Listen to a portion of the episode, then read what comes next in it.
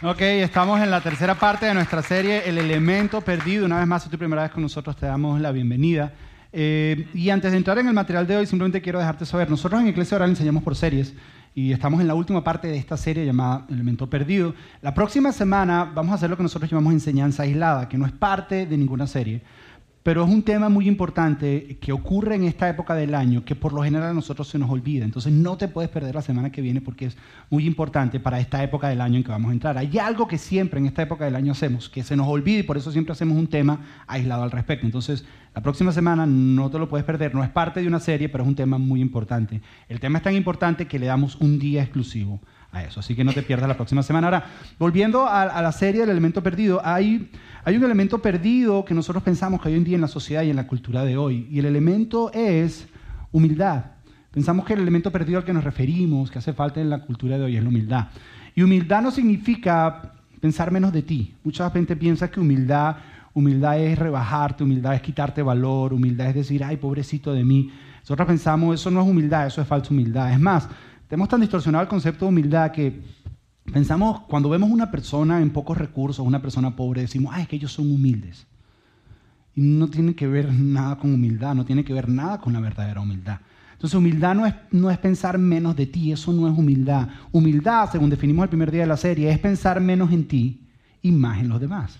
Humildad es pensar menos en ti, es pasar menos tiempo pensando en tus necesidades y en ti y estar más enfocado en las necesidades de los demás. Que si tú vives de esta manera, vas a ser una persona humilde. Eso es lo que nosotros definimos como humildad. Ahora, es bien difícil poder vivir de esta manera, pensando menos en ti, en la cultura de hoy en día. La cultura de hoy en día es una cultura que está llena de artistas que hacen lo que sea por ser el número uno. La cultura de políticos, estamos en año de elecciones, que hablan mal los unos de los otros y se insultan y dicen un montón de cosas con tal de ser número uno en las encuestas. Una cultura de deportistas que con narcisismo y orgullo dicen yo soy el mejor del mundo. Y lo dicen con un sentido de narcisismo y un sentido de orgullo y de prepotencia. Y yo sé que aquí no estamos ninguno de esos, pero de alguna manera eso se ha filtrado a nuestras vidas. De alguna manera lo que vemos en la televisión es un reflejo de lo que está ocurriendo en nuestra cultura. Vivimos una cultura orgullosa, en una cultura egocéntrica, una cultura narcisista, una sociedad, y nosotros somos parte de eso y de alguna manera creo que nos ha afectado y por eso decimos que hay un elemento perdido. La mejor manera de ilustrártelo es de esta manera. Mira, cuando yo crecía, mis papás nos inculcaron muy temprano los deportes. Todos nosotros hicimos deportes. Mi hermana mayor jugó voleibol y llegó incluso a jugar voleibol a nivel nacional en Venezuela. Fue, a competencias nacionales, jugó para el equipo nacional. Mi hermano, el que le seguía a ella, jugó béisbol. Buen venezolano, hay que jugar béisbol porque si no, no eres venezolano. Entonces, eh, él hizo béisbol y llegó a estar incluso en nacionales, casi lo firman a grandes ligas. Siempre el deporte era parte de lo que nosotros hacíamos. Y aunque ustedes no lo crean, yo hacía un deporte. Sí, aunque no se noten. Yo, y el deporte el que menos, el que le voy a mencionar, va a decir, ¿en serio? Sí. No, no, no habían videojuegos, eso no es un deporte. No, lo que yo jugaba, no, tampoco era ajedrez, no, era un deporte, ¿verdad? Aunque no lo crean, yo por muchos años hice natación. Sí, ¿no se me nota? Yo hice, yo hice natación a partir, más o menos desde los 6 hasta los 12 años y llegué a ser, estuve entre los 10 mejores del país en Venezuela. Y eso ponía un sentido en nosotros de siempre estar compitiendo, de siempre ser el número uno, de siempre estar ganando, de siempre querer. Y entonces uno con los amiguitos siempre es primero. No importa lo que yo fuera a jugar, yo tenía que ganar, yo tenía que ser el primero, yo todo el tiempo tenía que ser el primero. O sea, hace unos meses atrás empecé a tratar de volverme a poner en condición física y empecé a salir a correr. Y buscando diferentes aplicaciones, conseguí una aplicación que se llama Nike App. Y yo me bajé mi aplicación de Nike App y súper chévere y empecé a salir a correr y empecé a compartir, porque ahora si no lo posteas en las redes sociales no sirve. Entonces tú sales a correr y le dices a todo el mundo que saliste a correr, porque es parte del, del tienes que tomar fotos y toda la cosa. Entonces empecé a ponerlo y la gente se dio cuenta que estaba usando esta aplicación. Y yo no sabía que la aplicación tenía esto, pero me empezaron a llegar eh, solicitudes de amistad dentro de la aplicación. La persona, parece que la aplicación tiene como una red social dentro de la aplicación y tú empiezas a aceptar a las personas y tú dices, ok, sí, ah, mira, no sé quién sí, tú me empezaron a aceptar. Y yo, chévere, yo seguía corriendo como si nada. Y entonces, todavía no. Entonces, gracias. Entonces me di cuenta que en la aplicación te ponen a competir con las personas que están al lado. Que la aplicación cuenta cuántas millas corre uno y cuántas millas corre el otro. Que la aplicación te dice quién va de primero esta semana y quién va de segundo. Y entonces, ahora sí, entonces, voy de segundo. Tú no sabes lo que me desespera eso a mí. Yo puedo dormir menos con tal de ganarle a Tim. Yo estoy buscando a Tim para partirle una pata porque no he podido...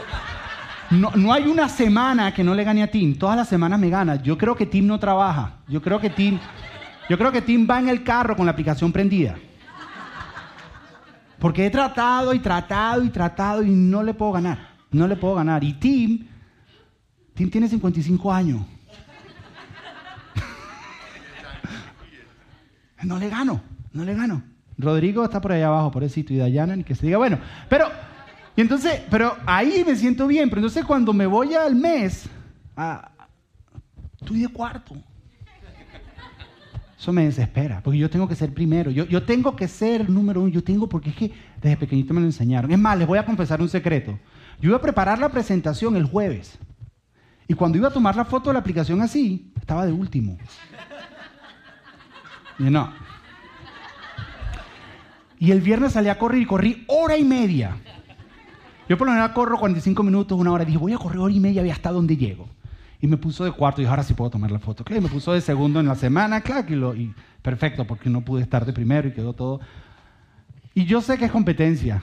Yo sé que uno cuando compite quiere ser el primero, pero ¿qué pasa cuando eso se transfiere a nuestras relaciones? ¿Qué pasa cuando eso se transfiere a nuestras dinámicas de vida? ¿Qué pasa? Porque muchos de nosotros lo hemos hecho. ¿Cuántos de nosotros aquí, con tal de pasar primero, no le hemos tirado el carro a alguien? ¿Cuántos de nosotros que estamos aquí, cuando entramos en el Dolphin Mall un día sábado o un día domingo al Dolphin, que conseguir un estacionamiento es, misión imposible? Pam, pam, pam, pam, pam, pam. Y llegan y tú le tiras el carro, o pones la flecha, yo estoy primero. Esta semana nosotros fuimos a comer, estábamos en un restaurante y llegamos justo a la hora que abría el restaurante y fuimos los primeros que llegamos. Y estábamos esperando que nos sentaran y llegó una, una, gente, una muchacha llegó después que nosotros, la sentaron primero. ¿Sabes lo que se siente? Y dice, yo llegué primero. Pero si yo llegué primero. Entonces nos sentaron y llegaron otras personas y nosotros pedimos primero, pero le trajeron la comida a ellos primero. ¿Y qué dices tú? ven acá. Nosotros pedimos primero que ellos. Es porque nosotros queremos ser primero. ¿Qué pasa cuando nuestra cultura es querer ser el primero. ¿Cuántos de ustedes no han estado en el supermercado en Publix y vas a pagar y buscas la que menos tenga? Porque quieres ser el primero. Pero entonces vas de camino y ves que viene una viejita y ella tiene más cosas que tú. Tienes que ser primero. Tú no le dices, no, pase, no, con permiso. Como tú eres más rápido que ella. Dígate con permiso. Y vas y pagas porque tú tienes tú tienes que ser primero. Y yo no sé si es parte de la cultura, o yo no, no sé si es parte de la manera en que somos criados. Por ejemplo, por ejemplo, Nico, mi hijo Nico. Una de las primeras palabras que aprenden los niños es mío. Yo, mío, esto. Esta semana mi hijo Nico me sacó de mi cama. Me dijo, esta cama es mía. Yo le dije, no. Porque él a veces se mete en la cama, entonces me dijo, mami mía, cami mía. Perdón, me dijo, mami mía, cama mía, muévete. Le dije, ¿qué? Le dije, ¿este qué le pasó? Porque yo soy primero. Todo es mío. Entonces, ayer anoche estábamos en el carro, entonces, para que vean televisión atrás, les damos un device para que lo vean, pero entonces se ponen a pelear ahora entre ellos a ver qué, quién va a ver qué. No, yo veo esto, no, yo veo aquello, no, yo veo. Entonces Nico ya pelea y dice, no, ese no, que lo cambie. Entonces te dice que ese es feo. Ya lo hemos encontrado, tiene dos años, diciendo, porque quiere usar el teléfono de nosotros y nosotros le decimos, ahí tienes tu iPad. Y agarra el iPad y usa el iPad por dos minutos y nos dice, se le acabó la pila. Pero si yo lo cargué. Y agarro así y el iPad lleno y le digo, este peladito, para que le dé el teléfono para poder ver lo que él quiere. Entonces, como el hermano ayer estaban peleando, claro, y la solución que uno tiene por lo general como padre es, dale uno a uno y uno al otro, y alimentemos ese ego, yo, yo, yo primero, yo, yo, yo, porque eso es lo que nos cae en esa cultura del yo. Yo soy primero, yo soy segundo, yo soy tercero. Y mi esposo hizo algo fenomenal ayer, se paró y le dijo, miren, les dijo, ustedes se ponen de acuerdo en algo que puedan ver los dos, y cada uno cede un poquito, porque no van a encontrar algo que van a ver los dos, o cada uno cede un poquito, o no hay televisión en el carro, o no ven nada en el carro. Y hacen como hacíamos nosotros, contar poste cuando vas por el camino, así, uno, dos, tres, cuatro. Eso es lo que uno no hacía cuando iba en viaje largo, contar poste así, uno, dos, tres, cuatro. Dice, dice, o se ponen de acuerdo, o se ponen a contar poste, una de las dos. Entonces, ah, ok, ok, ok, se pusieron algo que se pusieron de acuerdo. Entonces vivimos en esta cultura que constantemente, constantemente está alimentando el yo y no sabemos si está alimentada del yo. No sabemos si es que el síndrome del yo alimenta el orgullo o el orgullo alimenta el síndrome del yo, pero la realidad es que si tú dejas que el orgullo domine tu vida, te va a hacer daño. Te va a hacer daño a ti. ¿Por qué? Porque el orgullo no te permite aceptar tus errores. Y de tus errores cuando más creces. El orgullo no te permite perdonar. Y perdonar es una de las dinámicas más importantes en la sanidad del corazón humano. Entonces te hace daño tú. El orgullo no te, no te permite pedir perdón. Y pedir perdón es una, dinámica, una de las dinámicas más importantes en las relaciones, porque siempre vamos a cometer errores y siempre tenemos que pedir perdón. Entonces el orgullo te hace daño a ti y el orgullo le hace daño a las personas que están alrededor. El orgullo le hace daño a las personas, a las personas que tú más amas. Quiero decirte que una de las peores cosas que puedes tener en tu vida es el orgullo.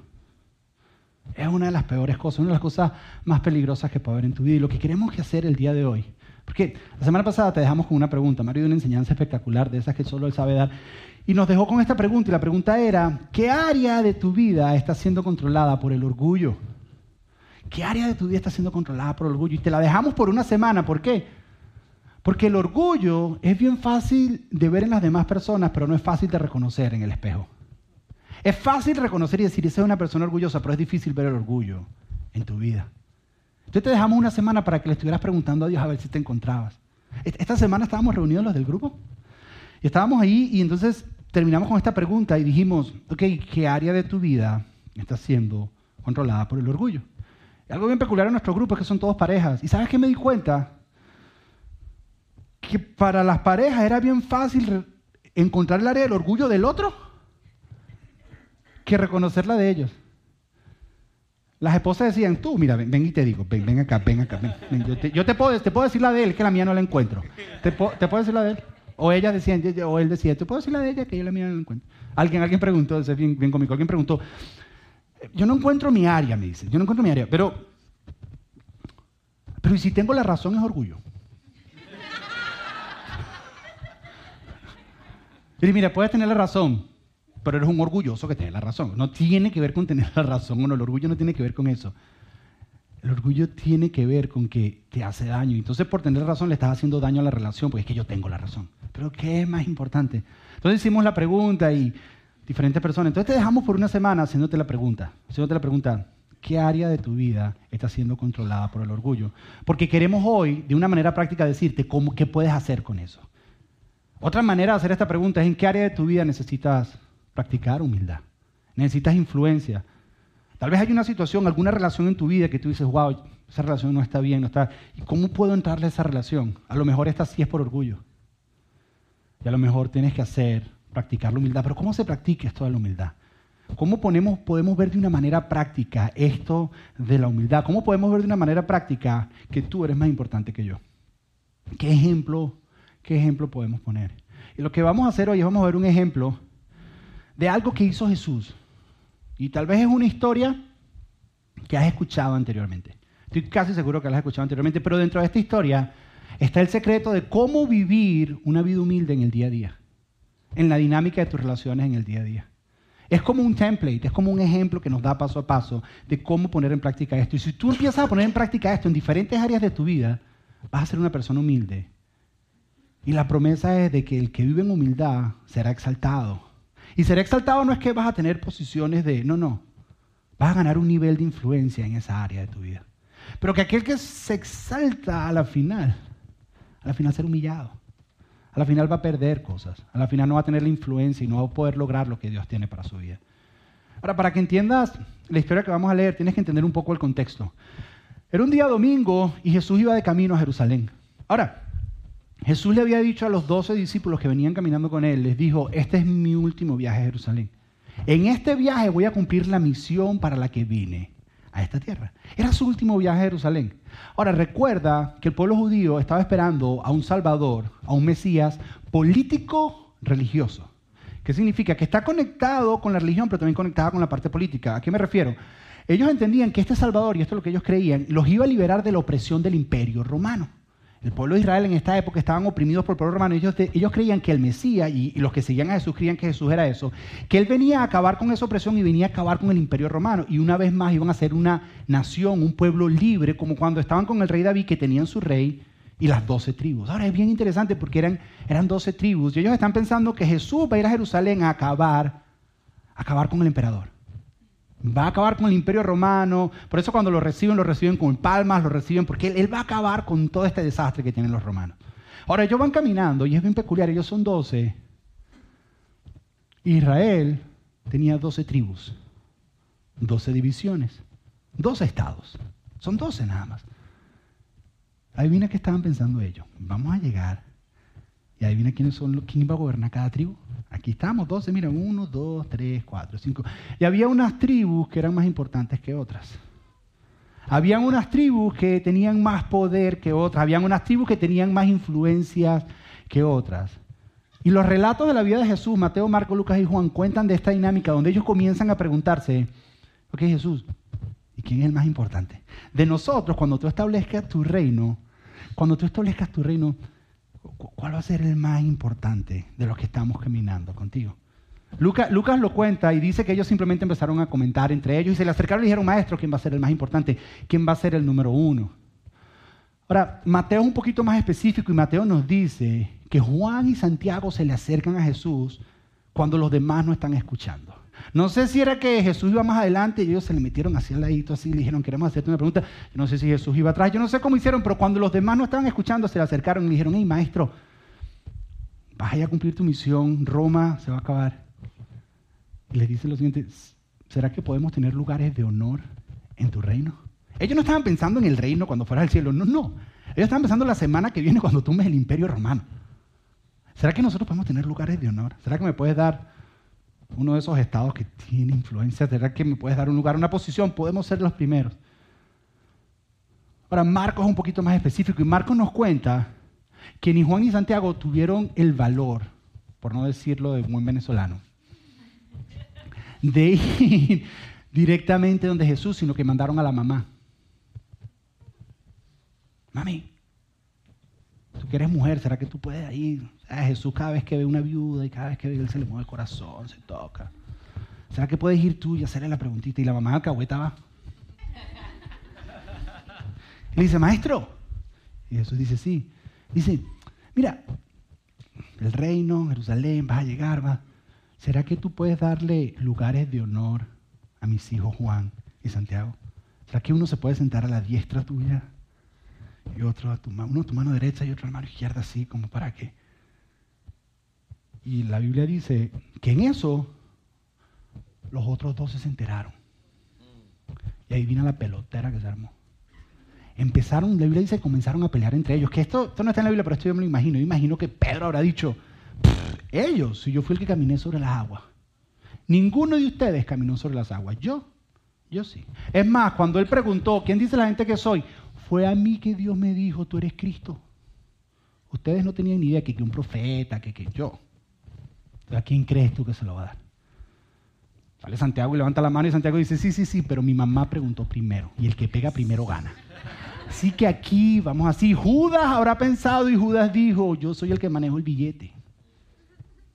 Yo soy el que controla aquí el billete. Y, y, los otros dos se habrán saltado y habrán dicho, no, pero nosotros echamos fuera demonios también. Y yo hice aquello. Y empezó la discusión ahí entre todos ellos. Y Jesús los para y dice, un momentico, un momentico, un momentico, paren. Y les da una lección de humildad y les dice, miren, los líderes y los gobernantes de este mundo piensan que la grandeza está en que la gente les sirve. Por eso ellos se enseñorean sobre las personas. Dice, pero entre ustedes no va a ser así, dice. Entre ustedes, los que quieran ser primero, los que están en posición de primero, tienen que ponerse de último y por debajo y servir a las personas. Jesús invierte completamente eso. Y les dice, si yo, que soy Dios, que soy el Hijo de Dios, vine acá y no vine para que me sirvieran, sino vine para servir, les dice, agarren eso de ejemplo. Eso era el domingo. Y yo imagino que ellos habrán dicho, wow, qué profundidad. Wow. Pero le pasa lo que nos pasa a todos nosotros. Cuando llegó el miércoles se les había olvidado lo que aprendieron el domingo. Te ven en el domingo y dicen, wow. Y el miércoles ni se acuerdan. Entonces llegó el miércoles y ocurre algo bien peculiar. Que Jesús se da cuenta que ellos no habían aprendido la lección. Llegó el miércoles y Jesús está en, los preparativos de lo que se llama la última cena. Y esto es donde recogemos la historia. La historia dice así, donde tomamos la historia, dice, La fiesta de Pascua se acercaba. Eso ellos estaban cenando miércoles, la fiesta de Pascua fue el sábado, el viernes. Entonces la fiesta de Pascua se acercaba, pero ellos estaban ahí cenando y dicen, Jesús sabía, y esto es muy importante, entender que Jesús sabía. Jesús sabía que había llegado la hora de dejar este mundo para reunirse con el Padre. Él había amado a los suyos que estaban en el mundo y los amó hasta el fin. Jesús sabía que le había llegado la hora. ¿Qué hora de regresar hasta el Padre? Y tú dices, wow, ¿qué hora no? Jesús sabía que para ir al Padre tenía que pasar por la cruz. Tenía que morir, tenía que ser humillado, porque no hay resurrección si no hay cruz. No solo eso, sino en el momento que se iba para el Padre, dice que Jesús amaba a los que tuvo con él en el mundo. Que a pesar de que iba a irse con el Padre, entendía que tenía que dejar a las personas que más amaba en este mundo. O sea que si había un momento en la vida de Jesús donde Jesús podía ser egoísta, era este. De decir, wow, a unos pocos días, ahorita, me van a crucificar, me van a dar latigazos, me van a colgar en una cruz. Ahorita hay nada. Si había un momento para Jesús jugar al yoyo y pensar en mí, en mí, en mí, en mí, en mí, pobrecito de mí, lo que estoy a punto de vivir, era este, día miércoles, y están ahí comiendo. Continúa la historia y dice,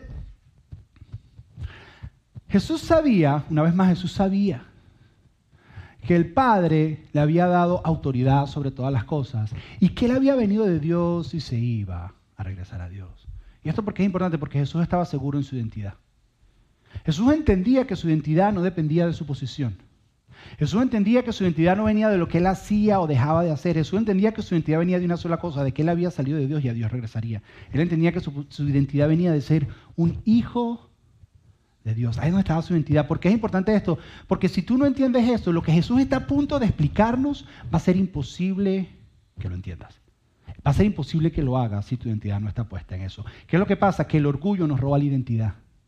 El orgullo nos dice, pon tu identidad en lo que haces. El orgullo nos dice, pon tu identidad en tu posición y en tu estatus. Y por eso sentimos que, que, en el momento que tenemos que dejar el orgullo a un lado o ponemos nuestra identidad en lo que hacemos, que tenemos que dejar de hacer o tenemos que cambiar nuestro estatus, pensamos que perdemos valor. Porque nuestra identidad está conectada con lo que hacemos o con un estatus. Y en el momento que tenemos que decir, voy a, voy a ser humilde, voy a hacer algo diferente a lo que me toca hacer, pensamos que perdemos valor. Pero Jesús no, porque Jesús sabía. ¿Sabes qué he descubierto? Que las personas orgullosas son personas bien inseguras que no saben quién son. Que las personas orgullosas que están aparentando y quieren ser y que realmente son personas bien inseguras que no están seguros en su identidad de quién son. Entonces, para que tú puedas poner en práctica esto próximo que Jesús va a hacer, tienes que estar seguro, tienes que estar seguro de tu identidad. Tu identidad es que eres un hijo de Dios. Eso es lo que te da valor. Nada que hagas o dejes de hacer te va a dar o quitar valor. Entonces, ahora, está en este contexto y Jesús sabía que estos dos no habían entendido lo que les había enseñado hace tres días. Porque delante de sus narices, literalmente, ellos tenían una oportunidad para poder poner en práctica lo que habían aprendido hace tres días.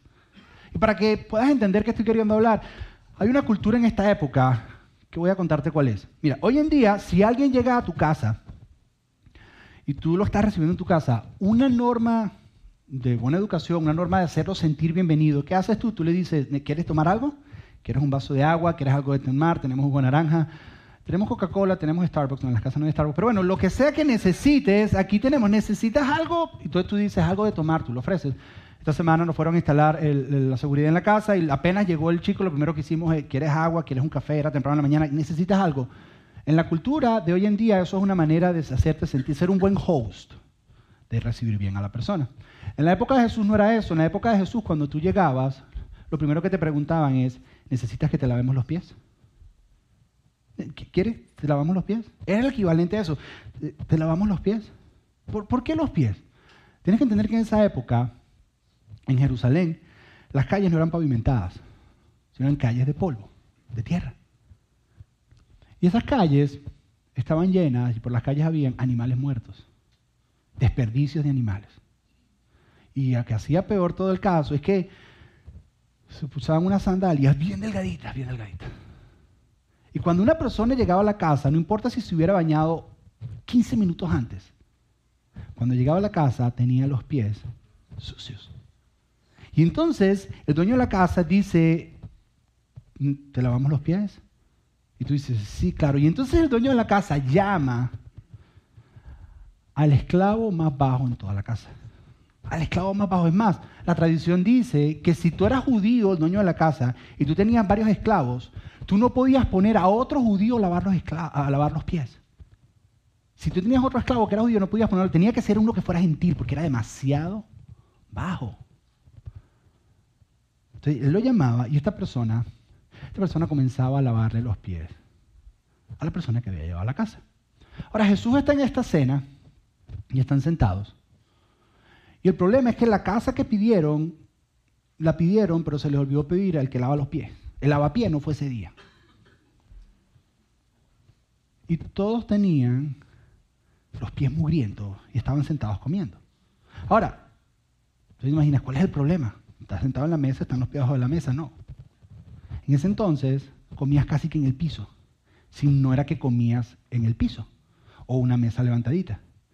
Entonces estás sentado y literalmente tienes los pies mugrientos, llenos de animal muerto o de excremento de animal, al lado de la comida. O sea, si a ti te das a a alguien comer con las manos sucias, Imagínate un pie asqueroso al lado de la comida. Así estaban comiendo. Hay quienes dicen que en la tradición se sentaban y ponían las piernas de lado. Es decir, que si yo estoy sentado aquí y Reinaldo está sentado y pone sus piernas aquí, sus pies me quedan en mi nariz. Y yo estoy comiendo, literalmente lo tenían en su nariz la necesidad. Y ninguno hizo nada. Todos sabían que alguien tenía que pararse a lavar los pies. Todos sabían que alguien tenía que hacer algo, pero nadie hizo nada. Y una vez más, yo me imagino una conversación interna entre ellos. Yo imagino, me imagino Pedro diciendo, yo, los pies, si se los lavo, la van a coger conmigo a querer que se los haga todo el tiempo. Además, siempre soy yo el primero. Yo fui el que caminé sobre las aguas, yo fui el que le dije a Jesús, yo, yo, yo, yo, y ando en esto de la humildad, que pase otro primero. Juan, que es el más pequeño, Juan habrá dicho, Juan tal vez dijo, yo soy el más chiquitico esto lo que quieren es someterme. Ah, porque soy el más chiquitico, me toca. No, no, no, no, no, no. Imagino que Judas habrá dicho, ay Jesús, paguémosle a alguien para que lave los pies aquí, es el que mueve la plata, lo que sea, que ninguno quiere, vamos a pagarle a alguien para que lave los pies porque nadie quiere hacerlo. Imagino que Santiago habrá dicho, yo mandé a mi mamá a preguntar. Y si me pongo a lavar los pies ahorita, si me la embarré con eso y se armó ese desastre, van a decir, ahora sí, te crees la gran cosa, ahora aquí lavando los pies. No, yo mejor, mejor me quedo tranquilo. Tomás, Tomás, el deber para creer. Yo imagino que le habrá dicho, yo no creo lo que veo. Estos tipos tienen en su nariz una necesidad y, no hacen, no hacen absolutamente nada. Y en ese momento todos ellos están discutiendo dentro de sus cabezas, están viendo, nadie se atreve a hacer nada. Y Jesús hace algo y dice, estos tipos no aprendieron. Y voy a aprovechar esta oportunidad para enseñarles una lección, tal vez la última lección que puedo enseñarles en la vida, tal vez lo último que pueda decirles se las voy a enseñar. Y dice que Jesús ni siquiera terminó de comer. Ni siquiera terminó de comer. Y Jesús hizo algo increíble, que para demostrarte qué fue lo que hizo Jesús, voy a pedirle a una persona que le pedí que me ayudara de voluntario, que pase por aquí, pasa por aquí, Lucho. Y Jesús hizo algo bien, bien peculiar. Ah, ya, espérate, que, me dieron buenas instrucciones aquí. Que esta gente que evalúa son productores. Le dan un aplauso a Lucho. Lucho estaba pasando. Jesús, Jesús hizo algo bien, bien peculiar.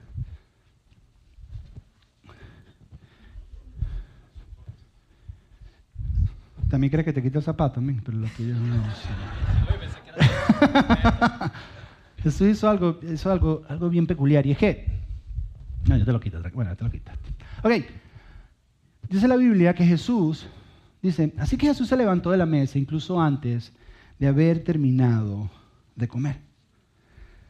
Y dicen, nunca me he puesto un coso de ese. Tómame foto para que digan que están en una secta extraña.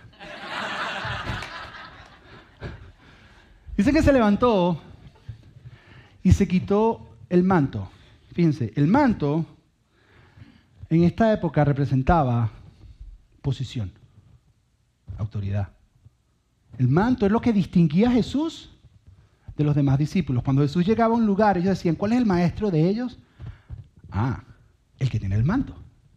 Era lo que lo diferenciaba. Y ellos están comiendo y Jesús tiene el manto. Es lo que lo hace diferente, lo que lo hace superior.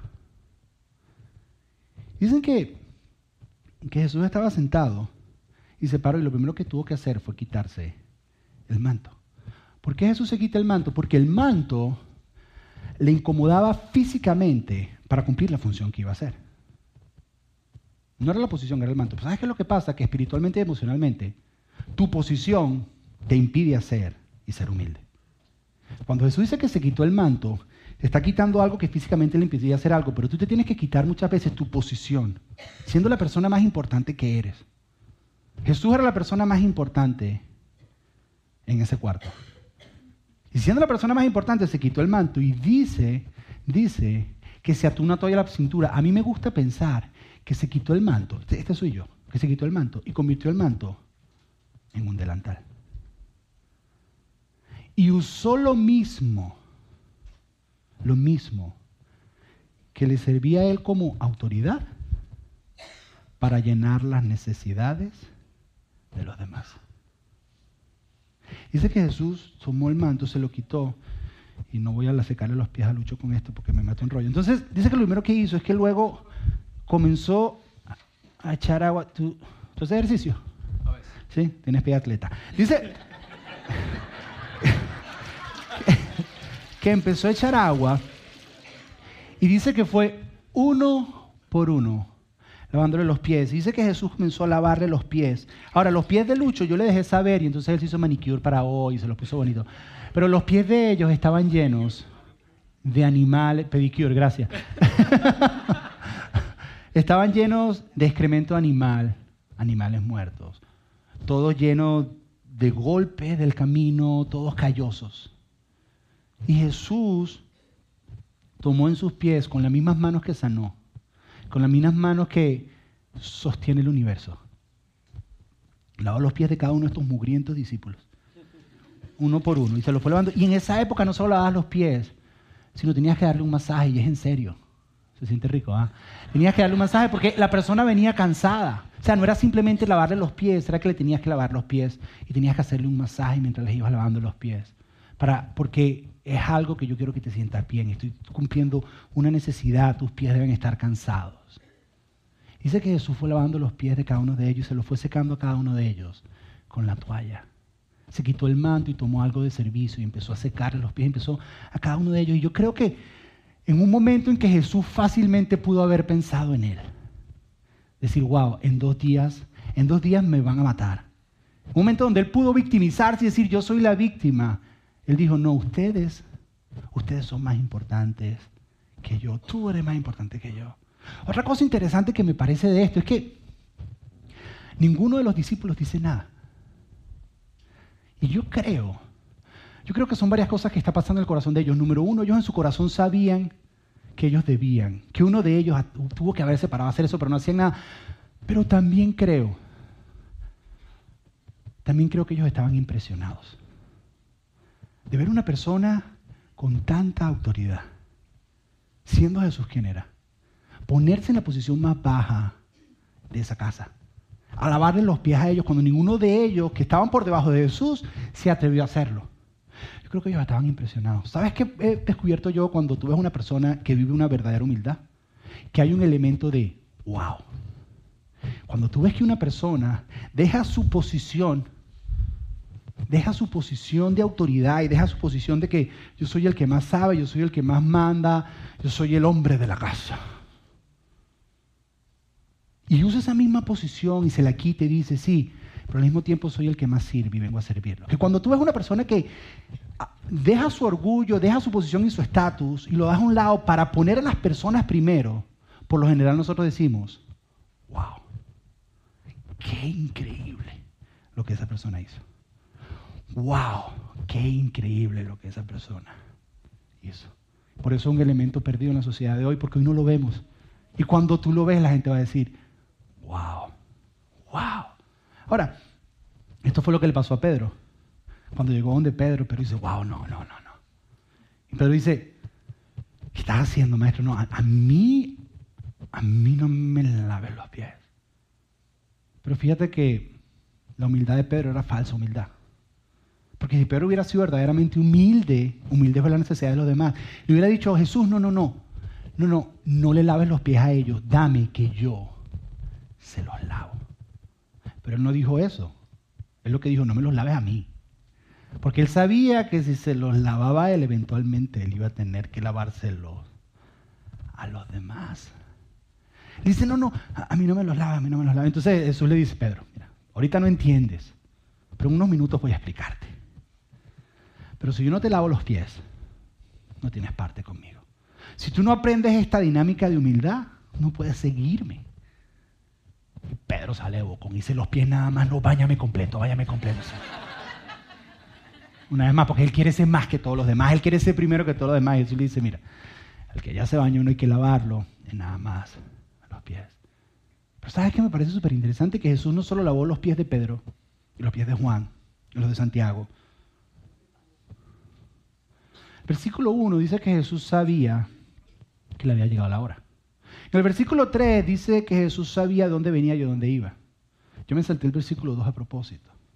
El versículo 2 dice que Jesús sabía que Judas ya lo había traicionado.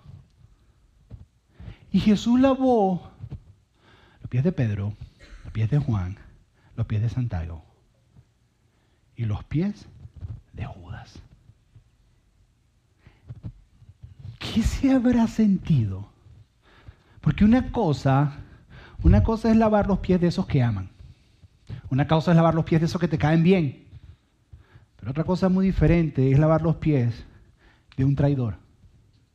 Que sabes que en unos días te va a vender. De un traidor que te vendió por 30 monedas de plata. Lavar los pies de un enemigo. ¿Qué se siente? ¿Por qué Jesús hizo eso? ¿Sabes qué descubrí yo? que en el camino, en el camino solo habían animales muertos y desperdicios. En el camino hay rocas. Y muchas veces cuando llegaban a lavarse los pies, no solo llegaban sucios, sino llegaban heridos. Y llegaban con heridas abiertas. Y la persona que lavaba los pies en ese lugar no solamente te lavaba los pies, sino que te echaba un aceite que te curaba las heridas. Como no encontramos aceite, vamos a usar una loción moisturizer. Y cuando la persona te lavaba los pies y veía una herida, esa persona te echaba aceite en la herida. Y te masajeaba el pie y te la curaba. Luego te echaba agua y se encargaba de que la herida no fuera infectada nuevamente y se encargaba de que la herida estuviera curada. Y entonces te secaba, te secaba los pies. ¿Sabes qué he descubierto yo? Que cuando una persona te ha traicionado, te ha hecho algo. Si tú le sirves, sanas la relación. Que Jesús definió grandeza cuando tú lavas los pies de aquel que te traicionó. Ahora no es fácil. Ahora, no estoy diciendo que te pongas en una posición de que te vuelva a traicionar. Eso se llama ser tonto. Estoy diciendo de que tal vez alguien te hizo daño, te hizo algo que tú sabes que estuvo mal. Pero te enteras de que esa persona está viviendo una situación y tú en vez de sentir un fresquito decir, yes, se lo merece. Y que en tus manos está la oportunidad de poder ayudarlo. Sin que vamos a volver a hacer negocios, sin que nada más lo vas a ayudar. Que tú vas y llenas la necesidad y lo ayudas. ¿Sabes qué hace eso? Sana tu corazón y sana el corazón de esa persona. Yo tengo una teoría. Después de eso, Jesús le tuvo que decir a Judas, Judas, muévete, haz lo que tienes que hacer. Yo creo que Judas estaba teniendo segundos pensamientos, diciendo, este tipo me lavó los pies. Y algo empezó a ocurrir en su corazón. Es más, yo creo que por eso Judas después dijo, yo, aquí están las monedas, yo, yo se estuvo mal. Y yo creo que todo nació de que Jesús se sentó y le lavó los pies. Y hubo una sanidad porque Jesús puso su necesidad primero. Yo creo que ahí él entendió. No está fácil. Esta semana alguien me contó de algo que ocurrió en su trabajo. Este, esta persona es jefe de su trabajo. Todavía no te vayas, Lucho, que es que hay un cue que voy a dar cuando tú te vayas que tengo cuadrado. Ok. Esta persona eh, era en su trabajo, se enteraron los demás empleados que uno de ellos estaba robando los tips de todos los demás. Los demás se enteraron y pidieron una reunión. Sacaron la reunión y se reunieron todos. Y el dueño de este negocio se paró y dijo, ok, en mi trabajo no pueden haber ladrones.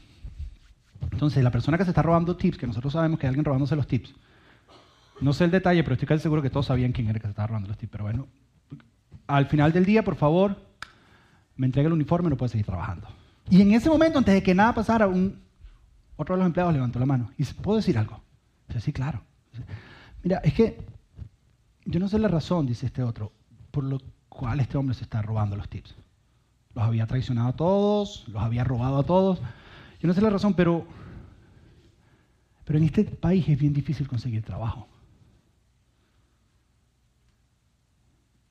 Y él tiene esposa y tiene hijos. Y él es el único que da para su casa. Yo creo, yo creo que debemos darle una segunda oportunidad. Y en ese momento, este hombre le está lavando los pies a aquel que lo traicionó. Porque está pensando en la necesidad de él y de su familia antes que la de él y antes que el orgullo que está sintiendo, es que tú nos robaste, que es que tú...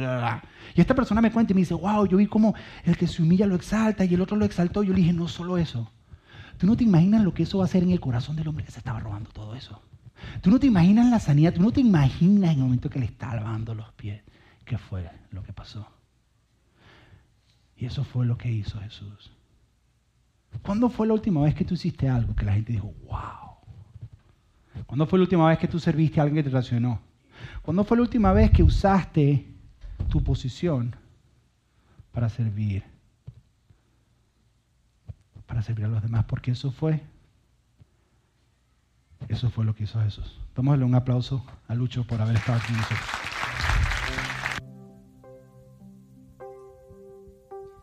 Jesús, Señor de la creación,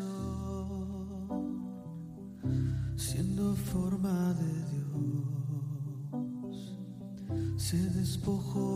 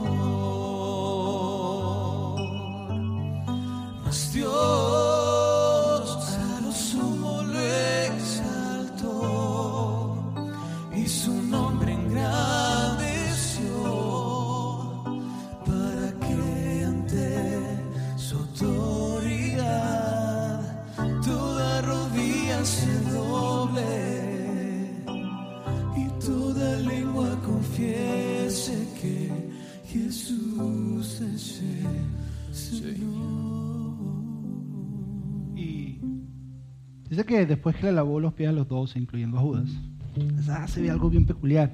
La Biblia dice que, que Jesús, después de haberle lavado los pies a los doce, después de lavarle los pies, dice que, dice que se puso nuevamente el manto. Sí, porque lo que Jesús había acabado de hacer no le quitaba valor. No lo rebajó, no le quitaba posición. Él seguía siendo el maestro. Pero como su identidad no está fundamentada en su posición, él lo pudo hacer y puede quitársela en cualquier momento, en cualquier momento puede volver a tomarla. Y una tradición que hay entre los maestros de la época es que se puso el manto y en el momento que les iba a enseñar se sentaba, por eso él se sentó. Se sentó y les hizo la siguiente pregunta. Les dijo, ¿ustedes entienden lo que acabo de hacer? ustedes entienden lo que acabo de hacer porque hace cuatro días se los expliqué y no lo entendieron. Yo quiero ver si con este ejemplo les entra. Porque no les está entrando. ¿Ustedes entienden? Y Jesús no está buscando una respuesta, sino está buscando un deseo en ellos de querer entender realmente. Entonces Jesús les dice, por si no lo entiendo, se lo voy a dejar claro, les dice, ustedes me llaman maestro y señor. ¿Qué significa maestro y señor? Ustedes dicen que yo estoy por encima de ustedes, porque un maestro y un señor es alguien que está por encima, alguien que tú admiras. Ustedes me llaman maestro y señor, y tienen razón, yo lo soy. Tienen razón, culturalmente. Deja a un lado que yo soy el Hijo de Dios. Culturalmente, yo estoy por encima de ustedes. Es verdad, tienen razón. Pero luego continúa y dice, pues si yo el Señor y el Maestro, que culturalmente estoy por encima de ustedes, les he lavado los pies, también ustedes deben lavarse los pies entre ustedes. Dicen, les he dado el ejemplo para que hagan lo mismo que yo he hecho con ustedes.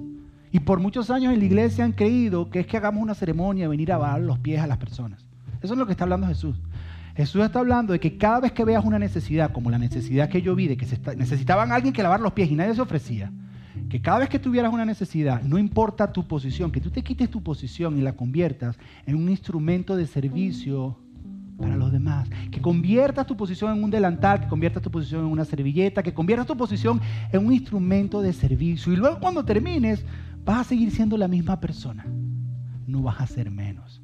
Es más, si te soy sincero, vas a ganar más influencia. Entonces, si ustedes entienden lo que acabo de hacer, porque si ustedes dicen que yo soy el más y llegué a esto, ustedes es imposible que vean una necesidad y no hagan nada al respecto. ¿Que vas a sentir que te humillas? Sí. ¿Que vas a sentir? Claro, a nadie le gusta. ¿Tú crees que Jesús disfrutó lavar los pies? Ay, qué rico.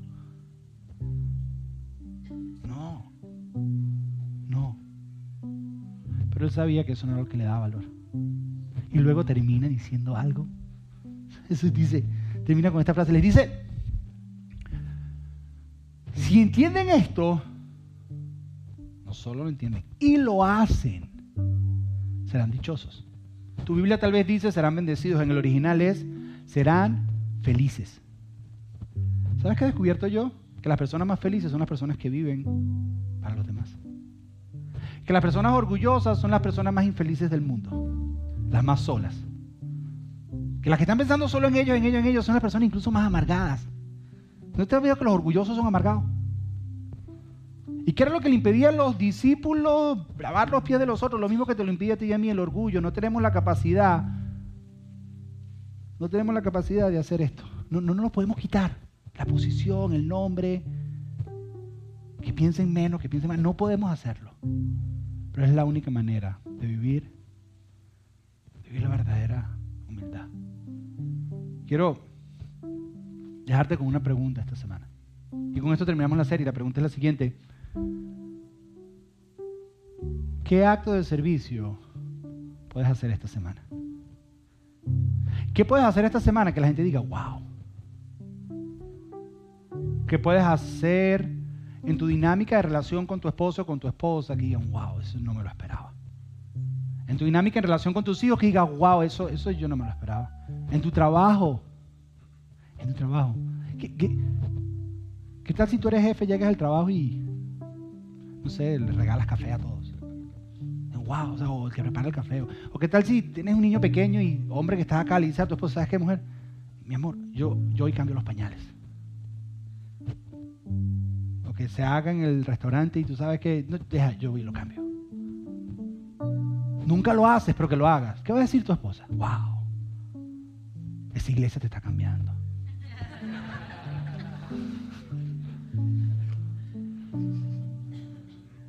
¿Qué tal?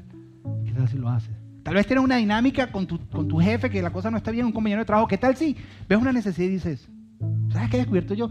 Si hay algo así con mi esposa, que la cosa no está bien, lo que sea, incluso antes de pedir perdón, lo que sea, si encuentro una necesidad que ella tenga y salto y suplo esa necesidad, enseguida se va todo el ambiente y podemos conversar. Porque al hacer eso ella entiende que yo no estoy aquí para ganar, yo estoy aquí poniéndola a ella primero. A lo mejor hay una época en tu trabajo con tu jefe y tal vez se te presente una necesidad. ¿Qué puedes hacer? O con algún compañero de trabajo. ¿Qué puedes hacer esta semana como acto de servicio? Yo, te voy a contar uno, mira, uno, uno, de los que a mí más me cuesta. Esta semana en el grupo, hablando de, de, las áreas, de las áreas de orgullo más fuertes que tenemos, le voy a confesar la mía, una de las que más me cuesta. Mi área de egoísmo más grande, no es tanto orgullo, pero es que el orgullo y el egoísmo van muy de la mano. Mi área de egoísmo más grande, que es más difícil quitarme y ponerla al servicio de los demás, es mi tiempo. Mi tiempo para mí es muy valioso, para mí el tiempo vale oro. Para mí es extremadamente valioso. yo soy de esas personas que trata de pararse mucho más temprano para tener más tiempo en el día, para que le rinda más el día y así quedarme hasta más tarde y planear mi tiempo. Y soy un freak de todo lo que es time management y cómo manejar el tiempo. Y yo creo que paso más tiempo estudiando cómo se maneja el tiempo que manejando el tiempo, pero bueno, eh, me la paso en eso todo el tiempo. Y esta próxima semana, estas últimas dos semanas han sido semanas de mucho trabajo, mucho, mucho trabajo. Y porque viene algo ahorita en una semana que ahorita voy a hablar de eso, bien, perdón, bien intenso. Y he estado trabajando muchas cosas y dije, voy a hacerme un nuevo horario para trabajar. Me voy a parar mucho más temprano, voy a pasar más tiempo trabajando y luego voy a hacer esto. Y lo hablé con mi esposa y le dije, mira, mami, ahora en adelante esto, esto tiene que cambiar así, esto tiene que cambiar así y ahora vamos a hacer. No voy a poder seguir haciendo esto que hacía antes porque es por estas semanas nada más, pero es mucho trabajo, es el tiempo que necesito. ok, perfecto. Eso fue hace dos semanas. Y ese lunes, donde íbamos a empezar a hacer eso, mi esposa amanece enferma. Y se siente mal. Y está mal, mal, mal, así que, ah, que no se puede parar de la cama. Oh, gracias. Con esto haber una necesidad y vio que estaba tosiendo. Entonces, ella estaba...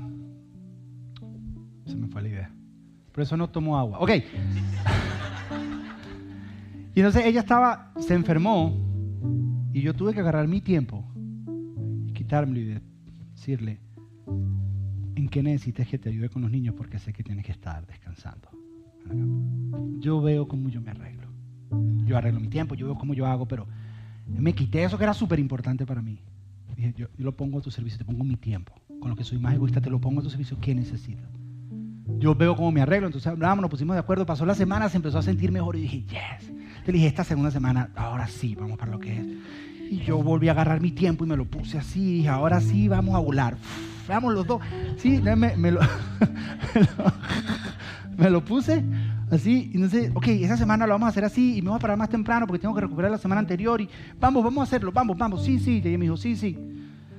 Llegamos y sé, ya el, lunes funcionó un poco y ya vamos por el martes y cuando llega el martes son las 9 de la mañana, yo estoy trabajando ya estaba arriba con el niño, baja y me dice, tenemos que ir al hospital. Y ahora qué. Dice, mira, es que el esposo de mi mamá estaba en el trabajo y le cayó una cosa en el dedo y se partió el dedo. Partió el dedo gordo, se partió la uña. Y está en el hospital y mi mamá le da súper nervio ir sola y tenemos que ir con ella y con Nico y qué vamos a hacer. O sea, yo voy a acompañarla, te puedes tocar con el niño. Y en ese momento, tú sabes qué pienso yo, a mí qué me importa el dedo del man. Yo tengo mucho trabajo que hacer. Además, ya está en el hospital y ya lo están atendiendo. ¿Qué vamos a ir hacia allá? No vamos a hacer nada. No, no vamos a hacer nada. Mejor quedémonos aquí, que nos den el reporte y que nos dejen saber. Y, eso es lo primero que yo pienso, pero entonces digo, ah, mi suegra es una mata de nervios, ella necesita que mi esposa esté con ella. Ah, está bien, chachi, ándate, ándate, ándate, ándate. Yo sirvo, yo me quedo, yo hago, pum, fui, hice todo lo que hacía. Ok, chévere, llegué el miércoles. Dije, ya, el miércoles es el día. Y estoy el miércoles y me pongo y vamos a volar otra vez. Ahora sí, sí, y el miércoles estoy así trabajando, papá. Y como mi suegro no está trabajando, la esposa de mi suegra y está mi suegra, no tienen nada que hacer en la casa y fueron a visitarnos.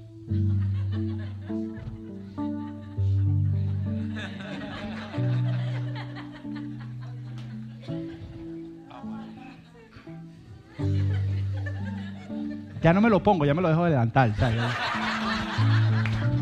Me compré un delantal en la casa y ando, y ando todo el tiempo con el delantal para arriba y para abajo. Ah, ¿cómo te fue en el pie? No, bien, ¿qué te dijeron los doctores? Y hablar. Porque yo soy, ¿no? ¿Qué conversación que nada? Yo sigo trabajando. Ay, chao, nos vemos, me voy para arriba, me pongo a trabajar. A mí no me importa nadie. Yo tengo que sacar lo que tengo que sacar. ¿Qué? ¿Qué puedes hacer esta semana? ¿Qué es esa área de egoísmo, de orgullo que es tuyo, tuyo, tuyo, con el que más peleas? Que tú puedes decir, ¿sabes qué? Voy a usarlo. Voy a usarlo para servir a alguien más. Eso es humildad. ¿Qué puedes hacer? Yo, le pregunté a algunos amigos míos de Facebook, si no me siguen en Facebook, mis amigos de Facebook son los más inteligentes. Y yo cada cierto tiempo les hago preguntas y yo les hice la pregunta, ¿qué pueden hacer para hacer que las demás personas se sientan más importantes, para servir a los demás? Y esto fue lo que algunos de ellos contestaron. Uno puso, mirar menos mi teléfono y mirar más a los ojos. Estás cuando estás sentado comiendo y esa persona necesita tu atención, pero tu necesidad está más en las redes sociales. Y tú las dejas a un lado y le dedicas toda tu atención a esa persona y usas de ese tiempo para servir de atención a esa persona. Hacerla sentir importante, hacerla sentir que vale más. O, o, esta otra, mandar un mensajito, darle una llamadita, se nota que es mujer, ¿no? Y o hasta armar un plancito donde hacer feliz a la otra persona sea más importante. ¿Qué tal si haces algo y tú sabes que esa persona es importante? Y tú dices, wow, yo sé que para ti ir a cenar, ir a estos lugares es importante. Voy a armar algo donde te sientas bien. O a ti te gusta comer en the knife.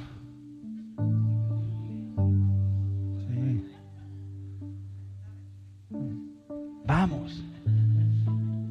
Yo lo detesto. Soy vegetariano, pero voy contigo, no importa. Yo veo como tú comes. Dale. ¿Qué, qué, qué tal esta? Darle paso a alguien que va más apurado que tú. Hoy, hoy que todo el mundo tiene una hora menos, chacho, la calle está muy que tú, ah, dale, dale. Dale, pasa. En el ascensor, en vez de entrar primero, dejar que. En el ascensor, antes de marcar tu piso, ¿a dónde vas? Son esas pequeñas cosas que practicas en el día a día. Ahora, mi favorito. Dice, dejar el control de la televisión a mi esposa por una semana. Hay quienes dicen que lo que hizo Jesús, él no habló nada de, control de televisión ni nada, eso es tortura, dicen ya. Y el que lo escribió puso el nombre de la esposa, yo lo cubrí por el beneficio de la relación y su matrimonio. Y además puso después, esto te va a decir de qué país y eso dice, darle el televisión de la televisión a espacio en blanco y va que chuta, que se conforme con eso porque ya de ahí no hago más nada. Que me pida sacar la basura esa semana porque ya, le di el control a la televisión. Pero qué tal esta noche, no sé, van a ver película que sea y, y le dices, escoge tú la película. Que tú sabes que van a ser dos horas de pérdida de tiempo. Porque vas a perder el tiempo. Pero tú dices, escógela tú y hacer un esfuerzo para no quedarte dormido. Y dejar el teléfono en otro lado, porque entonces pones la película y estás tú viendo el internet, viendo videitos de YouTube mientras estás pasando la película. no, no, no, es ver la película juntos. ¿Qué tal? O, ahorita cuando salgan, ahorita cuando salgan, ¿dónde comemos? Escoge tú. Pero no la trampa de las mujeres, algo sincero. Porque las mujeres te dicen, escoge tú. Mi esposa me dice, ok, yo sé, ¿dónde, digo, ¿dónde comemos? Y me dice, escoge tú. Y digo, ok, pero voy a escoger yo. Dice, sí. Ok. Vamos a pollo tropical. No, pollo tropical no, es que pollo tropical otra vez me cayó. Y le digo, pero voy a escoger yo o no voy a escoger yo. Tú me dices, no, es que me provoca algo. Bueno, pero escoge tú. No, no, es que no quiero pensar. me he dado cuenta que ella lo que quiere es que yo piense por ella. O sea, que yo empiece a dar ideas, ideas, hasta que ella dice, tin, tin, tin, tin, tin, tin, ese, ese, ese. Entonces, tal vez si lo invertimos, hombre que está acá, si ella trabaja así, no sé, saca Yelp ahí y empieza a decir, quieres ir y quieres ir hasta que algo salga. Pero ¿qué tal si? Algo, o sea, algo, pero ¿qué puedes hacer? ¿Qué tal si la relación con tu hijo no está donde tiene que estar y no sabes cómo ganarte no a tu hijo? ¿Sabes qué puedes hacer? Busca en qué puedes servirlo. Busca una necesidad que él tenga y, ¿sabes qué? A, a ti te gusta ver Star Wars. Vamos a sentarnos a ver Star Wars. Vamos, vamos, vamos y algo va a pasar en el corazón y vas a poder tener esa conversación que quieres tener. ¿Qué puedes hacer esta semana? No tengo ni idea. Pero es la única manera que vas a recuperar el elemento perdido. Cierra tus ojos. Vamos a orar. Padre, gracias Señor. Gracias por modelarnos este ejemplo, Señor. Gracias por enseñarnos lo que es la verdadera humildad, Señor. Gracias porque entendemos que humildad no tiene que ver con, con nuestro valor. Entendemos que valemos en ti por quienes somos no por lo que hacemos. Y eso nos da libertad de poder servir a otros. Ahora queremos pedirte que mientras tomamos este reto de humildad esta semana, Señor, y busquemos diferentes lugares en los que podamos practicar esto, porque tú nos dijiste, Jesús, que, que los que entendían estas cosas y hoy las entendimos, pero aquellos que las hacen son los que son felices y nosotros queremos ser felices. Y hemos entendido que poniendo a los otros primero es lo que nos trae la felicidad. Ayúdanos en esta semana. Espíritu Santo, haz la parte sobrenatural de esto porque te confesamos que nuestra naturaleza es orgullosa y lo que quiere es ser número uno todo el tiempo. Hoy te pedimos que nos ayudes a entender que en tu corazón, Dios, siempre somos número uno y por eso podemos ponernos hasta de quinto. Porque realmente quien importa es tu opinión y en ti somos número uno. Ayúdanos a vivir esto, Señor, como un día a día, así como tú lo hiciste, Jesús, en el nombre de Jesús. Amén y amén. Mm-hmm.